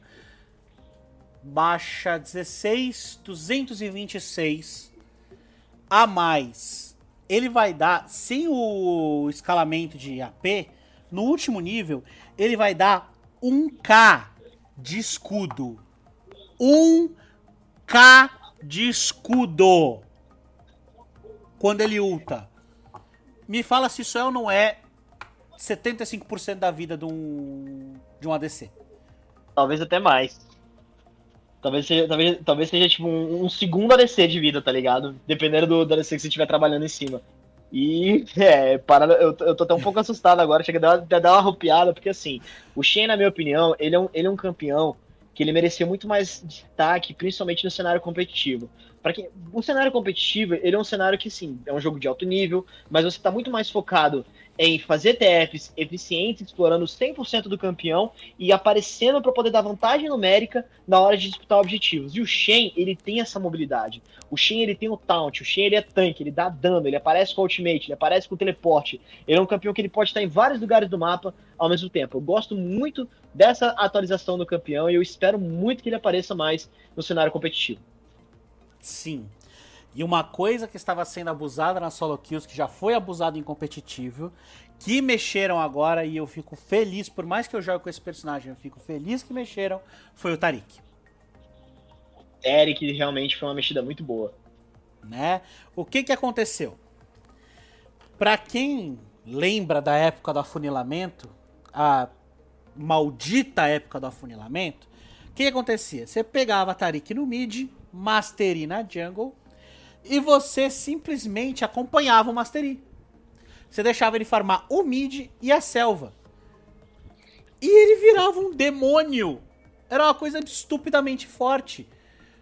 E quando ele dava o Q, você, dá, você soltava o E. Ele dava o Q, ele saía do Q stunando o adversário. Então o que, que eles tiraram? Né? A partir do momento que o adversário sumiu do mapa. Hum. Sumiu. A gente tem o Q do Mastery, o rapel da Elise. A gente pode pensar no começo da ult da Rek'Sai, que ela vai para baixo da terra e desaparece. Né? Quando isso estava acontecendo, o que, que vai acontecer? O bastião, que é o W, simplesmente vai quebrar. Ele não vai ter mais o vínculo. Então, como não vai ter mais o vínculo, não vai mais sair a ult, não vai mais sair o E quando o cara aparecer de novo. Uou! Entendeu? Entendeu? Então, assim, isso é uma coisa que vai matar. Eu, eles já tinham matado com a mudança nos itens, mas isso joga uma pá de cal em cima do afunilamento. Se existia é, gente querendo fazer um afunilamento, agora diga tchau. Pois é, eu já eu, eu, achava, eu achava interação interessante, principalmente nesses campeões que você fala que eles têm esse momento de ficarem invisíveis ou mesmo intangíveis. Se eu não me engano, até a própria Evelyn também tem esse momento na ultimate dela. Eu acho que agora, com esse nerf no, no Tarik, vai ser, interessante, vai ser interessante a proposta, né? Porque o, o Tarik, na minha opinião, ele é um suporte muito subestimado. Ele tem um potencial muito bom, ele é um suporte que consegue ficar tanque, impacta absurdamente nas TFs, principalmente com a sua ultimate. Eu acho que ele é muito subjugado, né? Então, assim, para esse tipo de nerf, ok. Você querer tirar uma interação com campeões tipo Elise, Evelyn, Mastery, que dá aquela desaparecida para poder voltar, talvez seja não, um, uma, com a Evelyn, não. justa. Hum. Com a Evelyn continua. Com a Evelyn continua? Ah, então é só com campeões que ficam, que desaparecem, no caso. Ah, é, sai, aliado Mastery... que não está presente no mapa. A Sim. Evelyn foi uma dúvida que trouxeram para mim, só que com a Kali. A uhum. Evelyn, ela continua no mapa. Hum, então ela só tá invisível. O bastião continua vinculado. Ótimo. Ótimo. Certo? Então, menos mal. Menos mal, mas ainda assim é um nerf que, na minha opinião, é muito direcionado. Eu lembro que dessa ideia de. Eu lembro dessa época que o Tarik só corria atrás do Mastery na hora de farmar a jungle. Eu já vi o, eu já vi a G2 fazendo isso uma vez com uma proposta muito parecida, só que na minha opinião foi muito ah, estamos sem nada para fazer, vamos tentar fazer uma coisa diferente. Eles pegaram o Zaya Hakami de lane com o Zaya de Smite. Cara, isso eu achei interessantíssimo. E aí depois me falaram que o Tarik fazia isso com o Mastery também, que só que era o Mastery que tinha o Smite, não o Tarik, o Tarik era um suporte de, era um suporte de jungle. Eu achei isso bem legal, eu achei isso interessante. Eu nunca vi na prática, mas se um dia você quiser fazer, eu pego o Mastery. Justo. Mas agora não dá mais. Agora não dá mais. Pois é, né? Que pena. Droga. Agora, uma coisa que mudou aqui que eu acho bem interessante, que baixaram o custo de mana nos níveis finais do Q dele. Pelo o que é isso. muito bom, porque eu sou da época do Tarik de Gota. Uhum. Eu sou da época do Tarik de Gota. Quando os dinossauros andavam pela. É, em meados de 2017, 2018. E o que que acontecia? Você abusava da passiva dele. Que toda vez que você casta uma habilidade, você dá dois auto-ataques rápidos com a passiva. E quando você dá esses dois auto-ataques, o Q já voltava na hora. Então, era muito tranquilo você levar a torre. Você dava Q, bate-bate, Q, bate-bate, Q, bate-bate, Q, bate-bate. Você ficava nessa. E eu derretia a torre. E minha mana ficava tranquila. Hoje em dia, se eu tento fazer isso, no quarto ataque eu já não tenho mais mana. Isso. Agora, nem tanto. Isso agora pode dar uma ajuda de você dar aquelas quatro marteladas a mais, né? Que é pra derrubar aquela torrezinha, aquele. ajudar a matar aquele dragão, ajudar a matar aquele barão, né? Então, uhum. é interessante, é interessante. Gostei, gostei, gostei, gostei. Tiozão, hum. Seria a hora de você tentar fazer um Tarek de chuva de lâminas? Porque hoje eu rezo a lenda aí, a palavra na esquina é que você tá fazendo isso com o teu Nautilus. Você me deu uma ideia. Ô galera, isso aí é um spoiler, mas tem funcionado muito bem. A palavra logo logo vai ser disseminada. Mas tiozão, ele é um exímio jogador de Nautilus. Quem jogar com ele um dia de Nautilus, você vai ver o que eu tô falando. É desumano o que ele faz com aquele campeão. E ele conseguiu deixar o campeão mais desumano ainda, que é jogando com chuva de lâminas. Então, a proposta dele é basicamente dar o, o grab e rapidinho já dar a passiva do Q. Ou seja, é muito broken. Não é só questão tentar... de dar a passiva do Q. Você bate, você puxa e você dá três auto-ataques em velocidade. No primeiro, o cara fica parado. Os outros dois esmigalha a vida do cara. É muito divertido.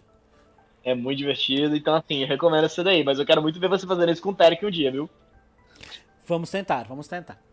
E falando, falando em, em tentar. É, falando em tentar, temos o próximo aqui. O Rei dos Trolls. Trundle. Que mexeram na lentidão de primeiro nível do E dele. Foi de. mexer, mexer, foi nos quatro, primeiros, nos quatro primeiros níveis, só no quinto que não mexeram. É, mexeu no começo, mas mexeu bem no começo. Que de 20 foi pra 32%. Isso aí é que esse pilar tá bem gelado.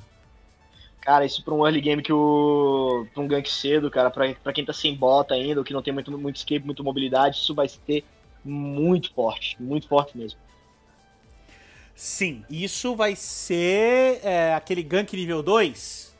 Uhum. Gank nível 2, nível 3. Isso vai ser o suficiente pra é, ser um gank bem efetivo. Na minha Concordo opinião. Claramente. Eu não tenho muito o que falar disso. Vai, isso para mim foi um buff pra gank um buff de gank também, um buff de early game, dependendo. Se de repente eles barrar com um invade de um jungle, acabar querendo fazer uma selva vertical, dar uma de abusado, encontrar o jungle inimigo no outro lado, querer dar uma, um dano de burst maior, enfim. As possibilidades são imensas. O que eu, o que eu acho que tá interessante é que o Trundle tá meio sumido, né? Eu não tô vendo o Trundle aparecendo mais tanto assim. Eu não sei se ele tomou algum nerf recentemente, ou se de repente apareceram outros jungles mais fortes, mas o Trundle pra mim sempre foi um jungle muito bom. Até um top lane é bastante interessante. Sim, mas você tem jungles mais interessantes hoje em dia do que o Trundle. Uhum. Você vê, tem o novo, o novo Ramos, que é capaz de aparecer no MSI. Você, Gostei disso. Você tem hum. o Ecarim, você tem o Gragas, você tem de tanque, de jungle, o tanque, o Dir... Não, o Dir de jungle não. Go, go, go. Ah, o, Dir, é, o Dir, o Dir. Então, o Dir tá muito forte. Então, tem esse pessoal que é mais interessante. E como nas então... outras rotas não tá tendo tanto tanque assim no competitivo, não tem porquê. A, a passiva dele, a, a ultimate né, dele, perde a força. Agora, com isso, é capaz de ele aparecer mais e ter mais poder da ultimate também. Pois é, pode ser uma proposta interessante mesmo. Talvez ele apareça mais. Então é aquela história. O Trundle não sumiu porque ele é um campeão negligenciado. Na realidade, ele sumiu porque há opções melhores na jungle. Sim. E agora, vamos para o próximo campeão. Que esse aqui também é outro. Fizemos caquinha, bora, né, voltar atrás. Vamos corrigir. Que é o Vladimir. Que ele Vladimir Cullen. estava imoral. Simplesmente imoral e o que, que eles fizeram para dar uma ajustada? Tiraram, é, aumentaram o tempo de recarga do Q nos níveis finais. Que ele está. E eu, Principalmente nas níveis finais. que estava indo de 9 para 4, agora está indo de 9 para 4.6. Assim, vamos lá, Penta, me dê a sua opinião. 0.6 de cooldown no late game, nível 12, 13, 15, vale de alguma coisa? Depende muito do cenário e depende muito do nível que tá jogando. Eu acho que pro late game não, porque você já vai ter itens que vão ter uma redução do tempo de recarga da habilidade, principalmente o Vladimir, que é um campeão AP, né? Você tem itens que estão tirando esse tempo de recarga aí. Então, assim, parando para poder pensar em termos de porcentagem em relação a valores absolutos, eu não enxergo 0.6 sendo um tempo significativo. Embora esteja mais perto de um segundo do que de, do que de meio, que no caso a gente sabe que um segundo, esse sim faz um impacto bom, 0.6 talvez, no entanto, e ainda mais no late game. Ainda mais no late game que você vai ter eternizado, já vai estar com um dano muito bom, talvez você nem precise dar um segundo Q. Enfim, eu acredito que não seja um nerf significativo. Tentaram consertar uma caca, mas na minha opinião, eles achavam que a caca estava mais no late game e eu discordo um pouco. Então, assim, pra mim, isso dá pra resolver com uma bota. Sim. Uma, bota ioniana de lucidez. É, bota ioniana, uma runa, pega a runa de cooldown, de redução de cooldown, de aceleração, né? Isso acaba. Volta pros quatro. Então, assim, pra mim, foi, foi só pra dizer que eles fizeram alguma coisa. Tapar só com a Talvez peneira. Pois é, taparam só com a peneira e talvez o Vladimir tome um buff, eu tome um buff, eu tome um nerf no próximo, no próximo patch também, né? Vai saber. Mas eu concordo com você, tiozão. Não vejo muita coisa não. Agora, vamos pro último campeão aqui, que, mais uma vez, eu quero que vocês me provem o contrário. Este campeão só ganhou o buff porque ele vai ganhar uma skin. Que tá maravilhosa, por sinal. Me prove o contrário. Tá maravilhoso, tá mostrando o rosto dele. A diferença é que tá mostrando a cara dele. Que é o cheirado, o Zeraf. Deram o nariz pros, pro cheirado cheirar. Exatamente. Né? Tomou um buff, tomou um buffzinho aí no Q, né? Vamos ver agora como é que vai ser. Ele aumentou o AP final, no caso, pelo menos o scaling, mas ele diminuiu o dano inicial nos primeiros níveis. Realmente, cara, nerfzinho aí que Assim, tem cara de buff. Tirou 10 do dano base, mas aumentou em 10% do scale de AP. Que é muito mais do que 10.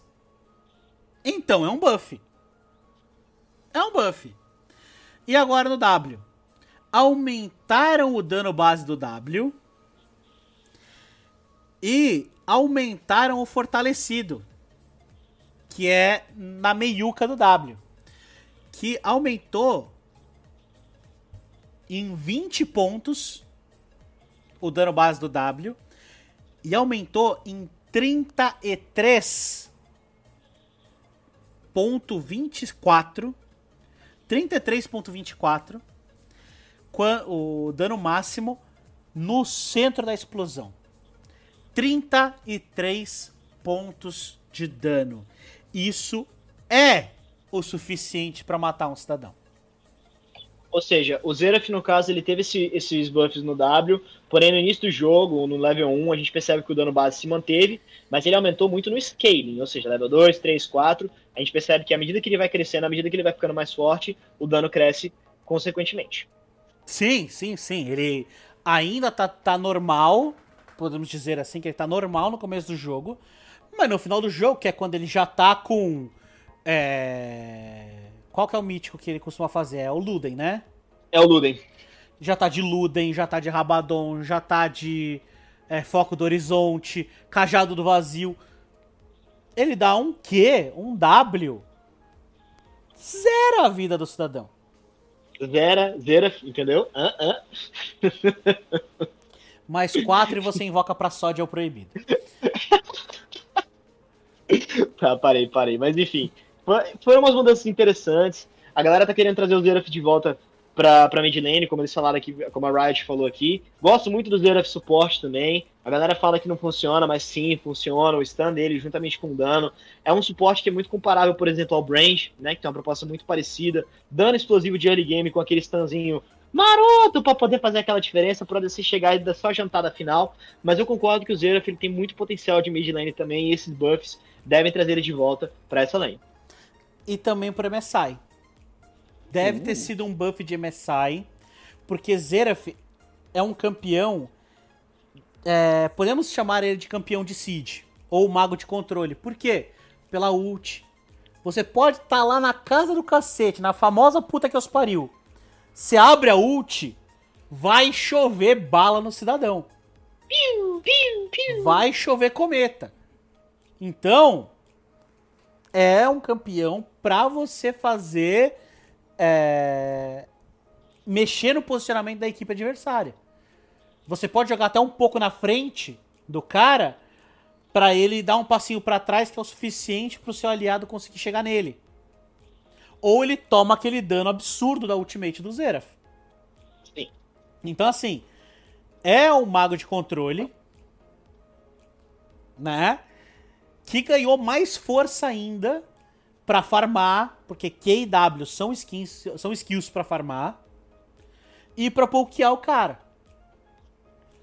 Isso associado a um cometa, né? A uma tempestade crescente. Isso aí vai fazer ele virar vai virar um problema. Vai virar um probleminha, vai se, ele, se ele ficar grande no late game também, vai ser um campeão que pode ser que apareça, né? Eu acho que o Zeraf é o seguinte, ele é um campeão muito bom em, termo, em termos de dano, mas o que castiga muito ele é a questão da mobilidade. A, único, a única coisa que dá um pouco de mobilidade para ele é se ele acertar o stun quando, por exemplo, um Ekarim ou um Dio, algum jungle que tenha bastante mobilidade para poder chegar nele, ele vai dar o stun e fala, ah, ah, ah, aqui não. Mas se ele erra esse stun, ele é bastante castigado. A falta de mobilidade dele faz ele ser um campeão que, assim, você depende muito de um posicionamento bom e depende muito também de uma visão de jogo boa, boa para você não tomar gank. Então, Sim. Tem esse, esse contraponto também. E jogadores do nível competitivo, eles sempre procuram é, o que é melhor para a composição como um todo. Então, por exemplo, o Zeraf suporte ele aparecia mais justamente porque você não dependia de tanta mobilidade. Você tinha um ADC para te ajudar, você conseguia colocar a visão que só tinha duas, só tem duas entradas, né? Você tem o flanco quando está jogando no lado azul, tem o flanco da Trimoita e tem o rio, mas quando você está jogando no, no, lado vermelho, você tem só o rio. Então, isso ajudava bastante o Zeraf a aparecer como suporte. Eu acho ele mais forte, inclusive, no lado vermelho. Mas Vamos ver, né? Buff de MSI, pode ser que ele apareça aí, né? Pro player, joga muito mais que a gente, quem sabe eu tô falando besteira. sim, sim, sim. Bom, e com isso nós concluímos a parte de análise dos campeões. Vamos agora para a análise dos itens que foram mexidos. Cinco itens. Começando pela couraça do defunto, que vai perder 100 de vida. De 400 vai para 300. Isso para mim é um nerf que ia combar com o Shen. Eu acho que por isso que eles fizeram. Eu acho que foi por isso, inclusive, que eles nerfaram esse item. Porque assim, o Shen ele já tinha bastante mobilidade. Se eu não me engano, ele estaca a mobilidade quando ele dá o dash para dar o provocar. Ele não estoura a coraça, que é bem forte também. Mas, assim, 100 de vida a menos, principalmente se você for fazer esse item como segundo, ou mesmo primeiro item, já vi 7 fazendo como primeiro item, é um, é um nerf forte. É um nerf que eu acho significativo. Sim, é um nerf significativo, mas você não vai deixar de itemizar por causa disso. Não. Mas também, se a gente for pensar em números, é 25% a menos de vida que ele dá, né? Um quarto. É um quarto a menos, é um quarto a menos. Vou concordar com você. Mas aqui, como você falou, coraça é quando você quer mobilidade. Você não faz a uhum. coraça para fazer armadura. Você quer armadura, você faz armadura de espinho. Você faz um randuin, você faz, faz um, um, coração. Um coração congelado, uma placa gregolítica. Aí você quer defesa. Com a couraça, você quer a mobilidade. Então a quantidade de vida total que ela dá vai faltar? Pode ser que falte. Mas o que você pensa é: vou pegar esse negócio para vestir a minha papete do Seninha e sair correndo. ai, ai.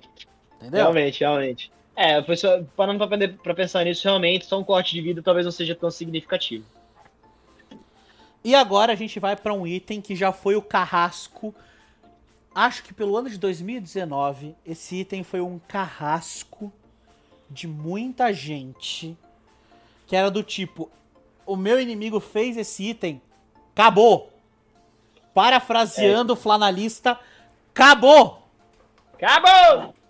Dança da Morte. Dança da Morte Isso que não... tomou uns nerf também pesado na mudança dos itens aí do, do ano passado. Ou foi no começo desse ano? Foi no começo desse ano. No começo desse ano teve a mudança dos itens míticos. Também foi. Cortaram as perninhas da arma, né? Mas agora estão bufando de novo. Dando 5 de AD e 5 de armadura.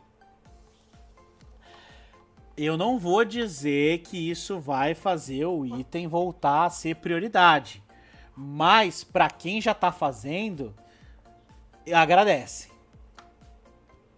Só Isso agradece. na mão de Riven era absurdo, cara. Isso na mão pra quem jogava de Riven, cara, pegava um desse, mano, e sabia jogar com campeão. Nossa, dá adeus. Isso aí na mão, isso aí na mão de uma Riven também já destacava muito com, com o escudinho dela, já dava mais armadura, ela ficava mais tanque ainda com dano, o que era muito forte. E Aço também tava fazendo. Mas esse item, na minha opinião, é um dos itens mais fortes do jogo, cara. Um dos. Sim, sim, sim. Já foi mais. Foi uhum. que nem a saudosa flâmula de comando. Nossa, eu sou eu, eu sou um órfão da flâmula. Rest Posso peace, dizer cara. que eu sou um órfão da flâmula, né? Uhum. Zezerot não digo tanto, mas da flâmula eu era um eu sou um órfão.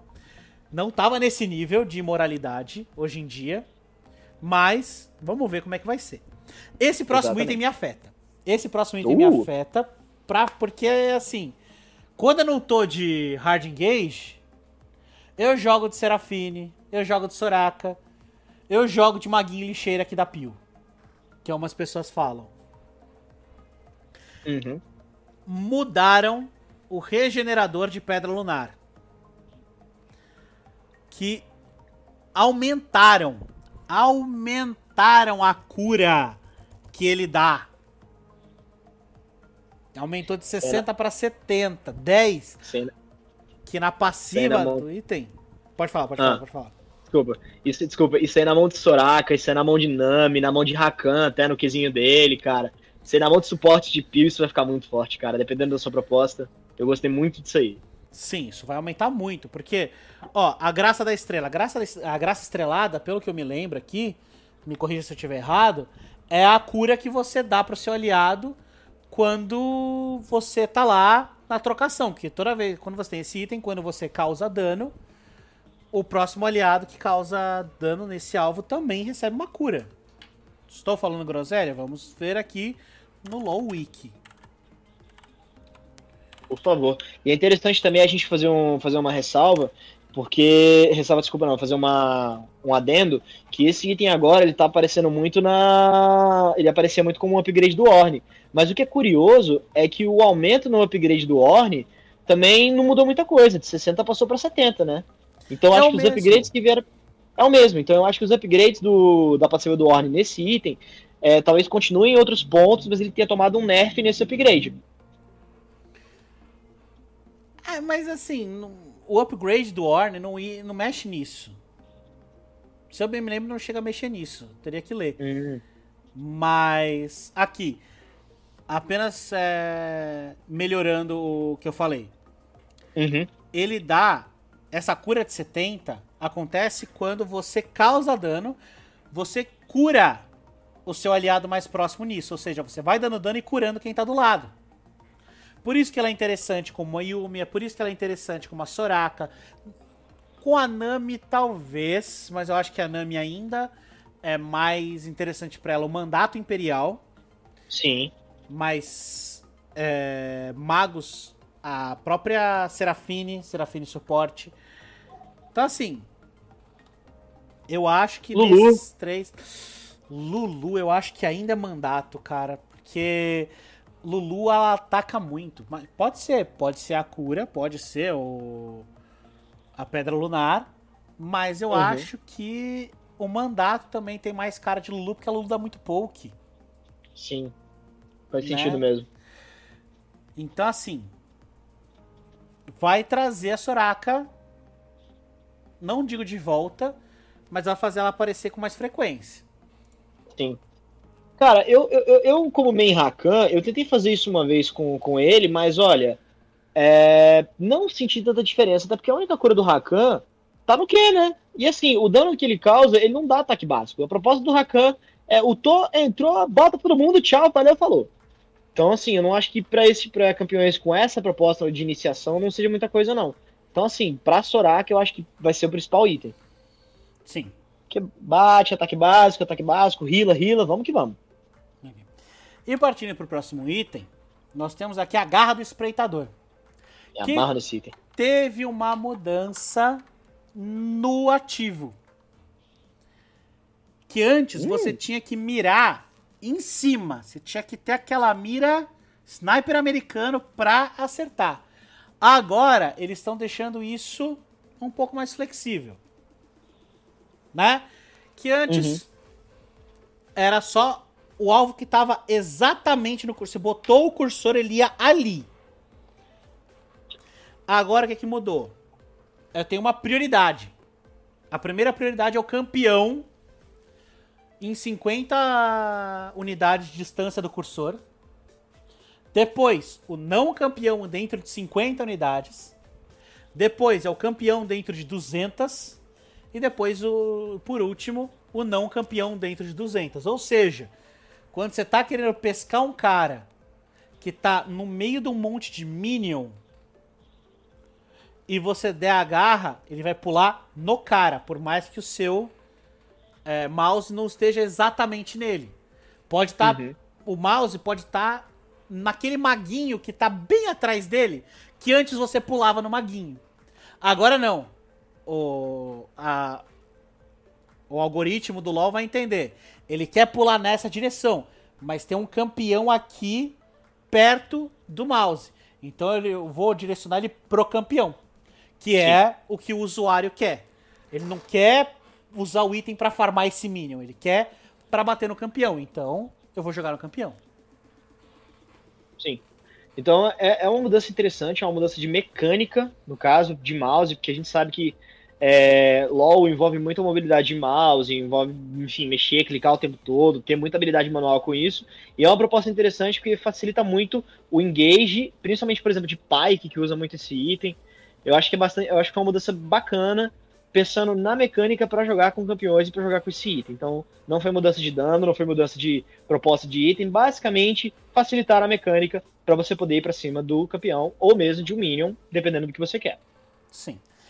E agora nós vamos para itens tanques, que é a égide de fogo solar, a famosa capa de fogo, e o Kimio Tanque. E o que que aconteceu? A capa de fogo tava fraquinha, tava com uns buracos. E o Kimio Tanque tava com muito turbo. O que que aconteceram? Taparam os buracos da capa e botaram freio no turbo aí do Kimio Tanque. Na capa, aumentaram em 50% o imolar que ela dava nos monstros.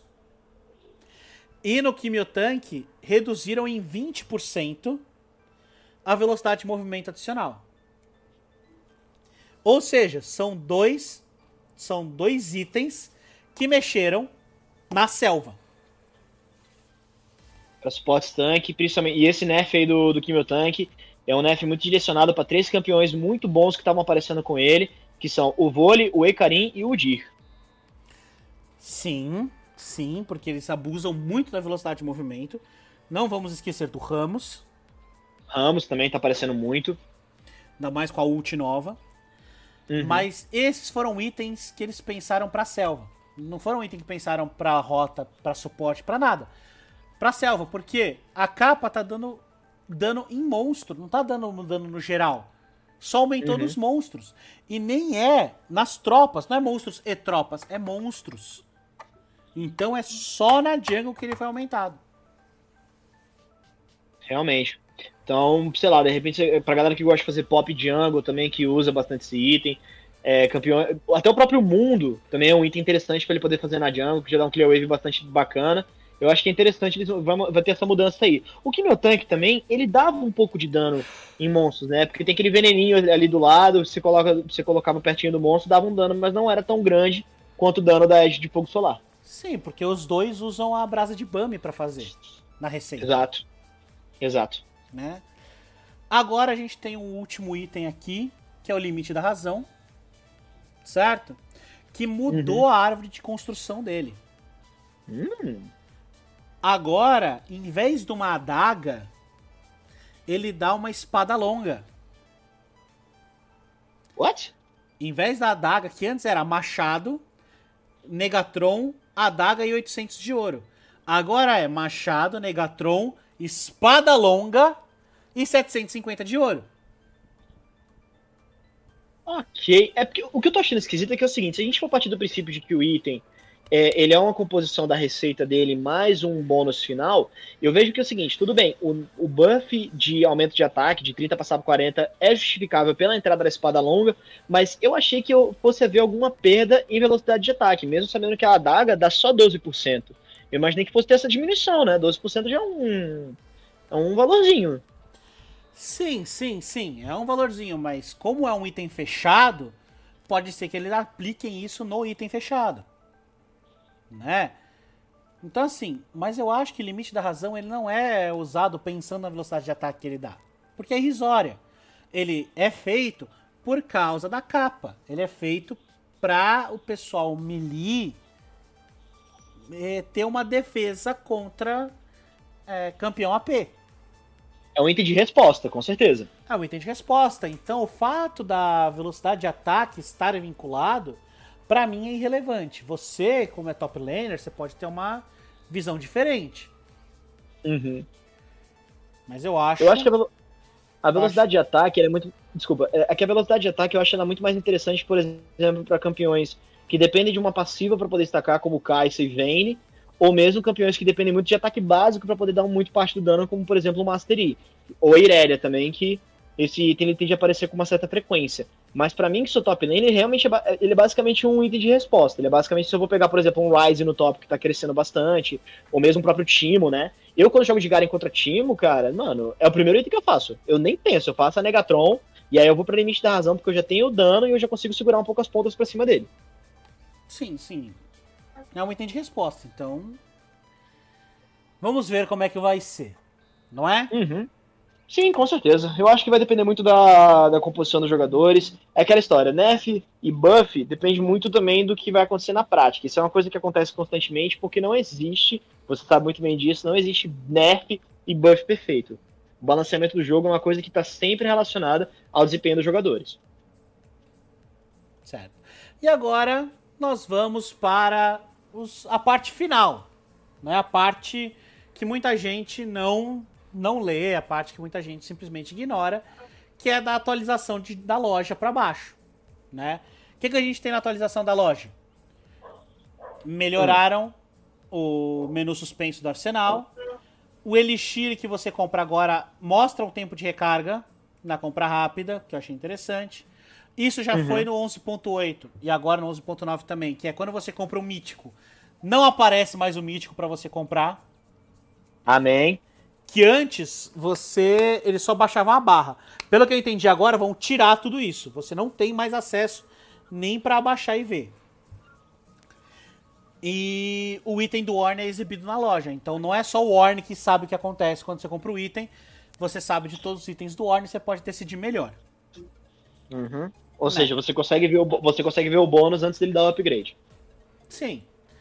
Agora, a gente tem aqui a etapa 2 da ranqueada, que é quando você ganha o emotezinho do elo que você tá e o ícone novo que você ganha, que dessa vez é da Gwen. A tesoureira. A tesoureira, a costureira e os outros N apelidos que ela já recebeu, né? Uhum. É, aqui a gente tem o anúncio do Clash de Shurima e do Clash do, do MSI. Eu tô hypado pro Shurima. Sim, então o Clash de Churema vai ser agora, nesse final de semana do dia 1 e 2 de maio. Uhum. Certo? Uhum. O do MSI vai ser no final de semana seguinte, que é no dia 8 e 9. Ou seja, a gente vai ter um Clash e um outro logo em seguida. Então preparem Ótimo. os seus times, conversem com seus amiguinhos, porque vocês vão ter dois fins de semana para trocação para ver se ganha uma skinzinha lá para ganhar o troféuzinho. Sim, e aqui sim. nós temos os bugs, né? E mudanças que eles trouxeram. Que para mim isso aqui é só pra cumprir tabela. Que é o Viego copia corretamente a passiva da Kindred da Shivana. Agora, o aqui eu vou ler. Um erro que fazia o Viego possuir o Kled e se tornar a versão montada com as habilidades da versão desmontada. Ou seja, você virou o Kled, né? Você matou o Kled, virou o Kled, ele vai estar tá com, a, com a Skull, vai estar tá com o passarinho dele e você vai ter as habilidades do passarinho, não vai ter a habilidade de quando ele está desmontado. Importante falar isso. Eu acho interessante essa parte de bugs, é porque assim, existe uma série de mecânicas de campeões que interagem com outros campeões, isso é muito bom. Eu acho que uma das partes mais importantes dos pads é, é basicamente essa, entendeu? Porque, mano, muita coisa pode. Alô? A gente tem muitos campeões, a gente tem. Alô, Tizão? Oi! Oi, Voltamos aqui. aqui com o Penta. É, quantos campeões a gente tem ao todo? 158, mais ou menos. Ou seja, ou seja, é um número muito grande de campeões e as interações são muitas também. Então acho que essa parte de bugs é interessante também pra gente poder entender que são 150, 158 campeões interagindo entre si, tá ligado? Sim. Agora, um que é um bug visual, que quando o Viego possuía os Kindred, ele ficava com o lobinho o tempo todo na partida e passava pelo resto da partida com o efeito visual do lobinho em volta dele, agora não mais. Ó, o Vampirismo Universal tava com um bug que não tava mostrando os números direitinho. Lá no atributo do campeão agora tá aparecendo bonitinho.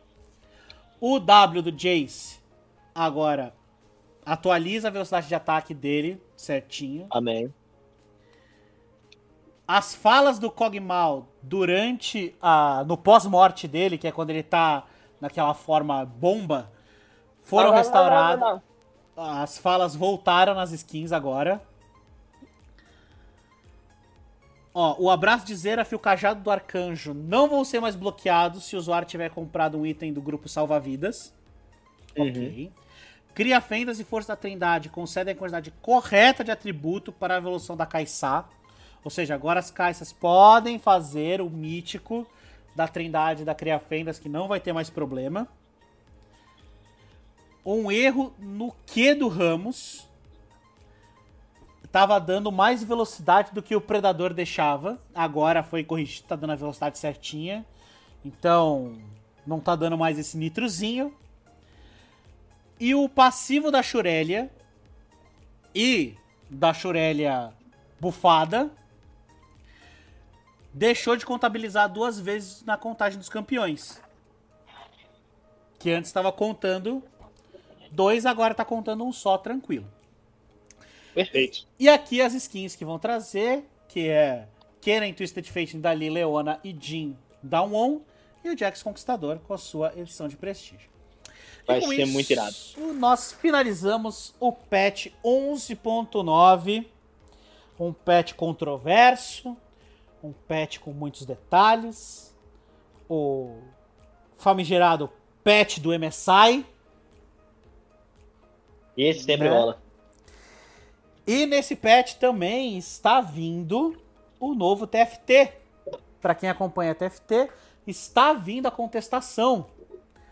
Que é, são os novos campeões, o novo mapa, a nova temática, certo? E se vocês quiserem, nós podemos trazer aqui um podcast explicando como que vai funcionar o novo TFT. Penta, meu querido, considerações finais. O que, é que você achou desse 11.9? Eu acho, que, eu, eu, acho que foi interessante. A gente teve alguns buffs e nerfs que, na minha opinião, foram muito mais balanceamentos do que, de fato, buff ou nerf. E você mesmo também já levantou isso muitas vezes. O que era nerf, na realidade, é buff. Então a gente tem que tomar muito cuidado nessas definições. Gostei muito das skins, gostei muito do fato que o TFT também vai atualizar. Essas mudanças menores, assim, eu achei que foi bem justo. Há coisas se fazer no game, eu tô bem curioso para ver como é que vai ser o 11.10 né? Vai depender da execução desses campeões. E na minha opinião, o 7 ele vai voltar para o competitivo, cara. Eu acho que a gente vai ver muito 7 aparecendo no MSI e talvez o Zeraf também deva aparecer lá também. As minhas considerações finais são basicamente essas. Eu acho que vai ser bem interessante. Tô bem hypado pro MSI. Eu também tô bem hypado pro MSI. Muito hypado. Ainda mais que os jogos vão ser de manhã. Graças De... Graças. Vamos dar graças aos deuses que eu não preciso mais acordar às três da manhã para assistir um jogo. né? E eu não vou discordar de você.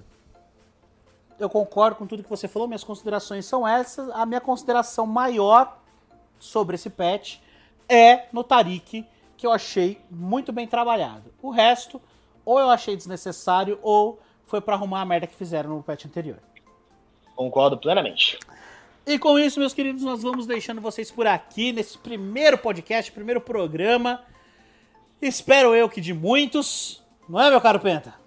Com certeza haverão muitos ainda. Pode ficar tranquilo que vocês vão ficar cansados de ouvir nossas vozes. Quem sabe um dia a gente chega em narração e comentarista também em grandes jogos, né? É sempre o começo, mas esse programa a gente faz com muito carinho, com muita atenção para vocês. Esperamos de coração que vocês gostem, qualquer coisa. Podem procurar a gente nas redes sociais que a gente vai estar lá disponível para conversar, para trocar aquela ideia saudável, gostosa, como nós dois. Então, meus queridos, eu deixo vocês. Um abraço e até a próxima. Aquele abraço, gente.